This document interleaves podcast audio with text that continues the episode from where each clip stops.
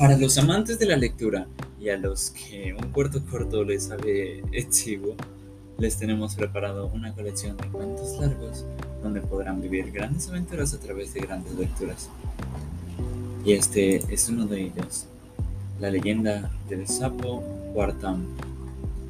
Dice una historia muy vieja que hace muchísimos años, en el más profundo de la selva del Ecuador, vivía un sapo diferente a los demás sapos del mundo porque tenía una peculiaridad.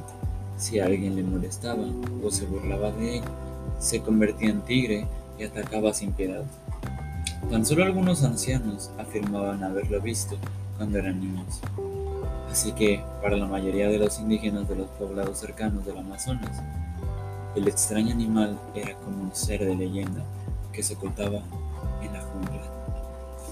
Eso sí, sabían que existía, porque a veces, amparado por la noche, cantaba a grito pelado desde su escondite. Cuartam tan, cuartam tan, cuartam tan. Como cuartam tan era lo que repetía sin cesar, con el nombre de sapo cuartam se quedó. Según cuentan, un joven de la tribu Shuar llamado Nantu quiso salir una noche a cazar. Antes de abandonar el hogar, su esposa le advirtió, ten mucho cuidado allá afuera y por favor, si ves al sapo cuartam, ni se te ocurra burlarte de él. Ya sabes la mala fama que tiene por estos lugares. Bah, tonterías. Estoy seguro de que eso de que se convierte en tigre es pura invención. Pero quédate tranquila. Te prometo que si me lo encuentro, no le diré nada y pasaré de largo. Nantu dijo esto al tiempo que mostraba una sonrisa pícara que no gustó demasiado a su mujer. Nantu insistió en decirle que no seas irresponsable. El chico guiñó un ojo y le propinó un sonoro beso en la mejilla. Confía en mí. Y ahora me voy, que se hace tarde. Estaré de vuelta antes de medianoche. Bajo la luz de la luna, joven deambuló por la selva tropical apartando la frondosa vegetación con un afilado machete y fijándose bien por si aparecía alguna posible presa. Desgraciadamente, no vio más que una serpiente y dos o tres ratones diminutos correteando de un lado para otro. Aquí no hay bicho que me pueda servir de comida. Vaya manera de perder el tiempo. Pasado un rato, llegó a un claro y se tomó en el suelo a descansar. Le dolían los músculos pero sobre todo estaba aburrido de dar vueltas y vueltas sin obtener resultados. Como llegue a casa con las manos vacías, el menú de mañana será fruta para desayunar, fruta para comer y fruta para cenar. Voy a acabar odiando los cocos y las bananas. De repente dejó de lamentarse porque una idea de lo más divertida pasó por su cabeza. ¿Y si me burlo un poquito del famoso sapo? Voy a probar qué pasa sin ningún tipo de pudor, empezó a llamar a Quartam, convencido de que, aunque el sapo cantaba raro, no tenía poderes de ningún tipo y por tanto no había nada que temer. Quartam, Quartam, solo escuchó el aleteo de una familia de pajaritos, así que siguió R que R. Quartam, Quartam, como allí no había ni sapo ni similar, Nantu se fue envalentonado tonando y su voz se tornó más guasona. Yuhu, sapo Quartam, ¿estás por aquí? ¿Es cierto que eres un sapo mágico? Si no lo veo, no lo creo. No seas cobarde y da la cara. No obtuvo respuesta, pero Quartam sí estaba allí, agazapado en la copa de un árbol. Por supuesto, lo había escuchado todo, y llegó un momento en que se sintió tan molesto, tan enfadado, que su paciencia se agotó y sucedió lo que tenía que suceder.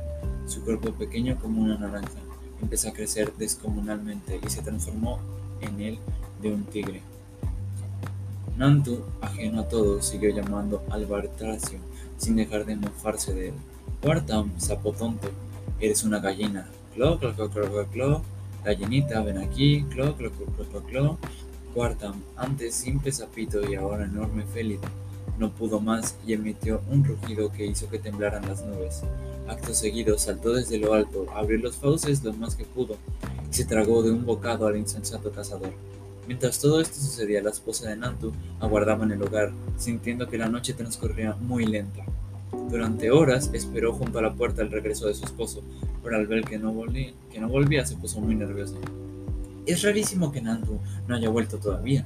¿Qué le habrá pasado? Conoce la selva como la palma de su mano y es el más ágil de la tribu.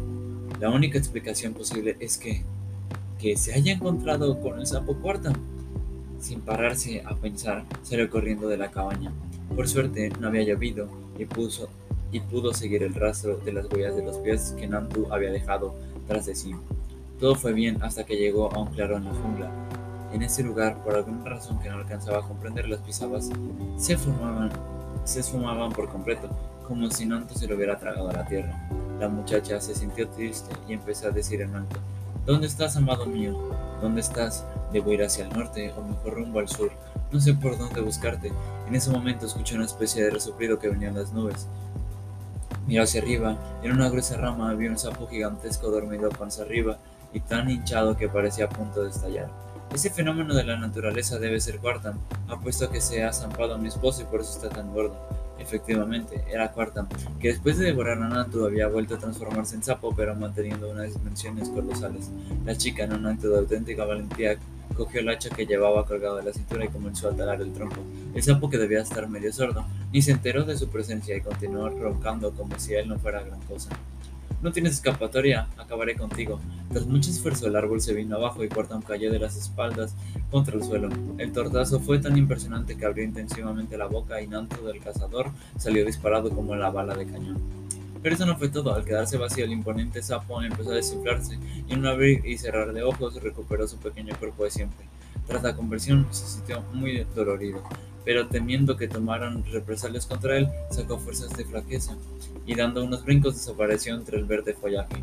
Nanto afortunadamente seguía vivito y coleando. Su esposa la había salvado por los pelos y no podía dejarla de abrazar. Si sigo aquí es gracias a ti, a tu valor. Estoy avergonzado por mi comportamiento y por no haber cumplido la promesa que te hice cuando salí de casa. Te ruego que me perdones. La muchacha se dio cuenta de que Nanto estaba siendo sincero y se arrepentía de verdad, pero aún así levantó el dedo índice y le dijo muy seriamente, el respeto a los demás, sean personas o animales, está por encima de todas las cosas. Espero que hayas aprendido la lección y jamás vuelvas a burlarte de nadie. Te lo prometo, mi amor, te lo prometo. Es justo decir que Nantu cumplió su palabra y fue amable con todo el mundo el resto de su vida, pero tuvo que cargar con la pena de no poder pedir disculpas al sapo Cortan, que en sus caminos jamás volvieron a cruzarse.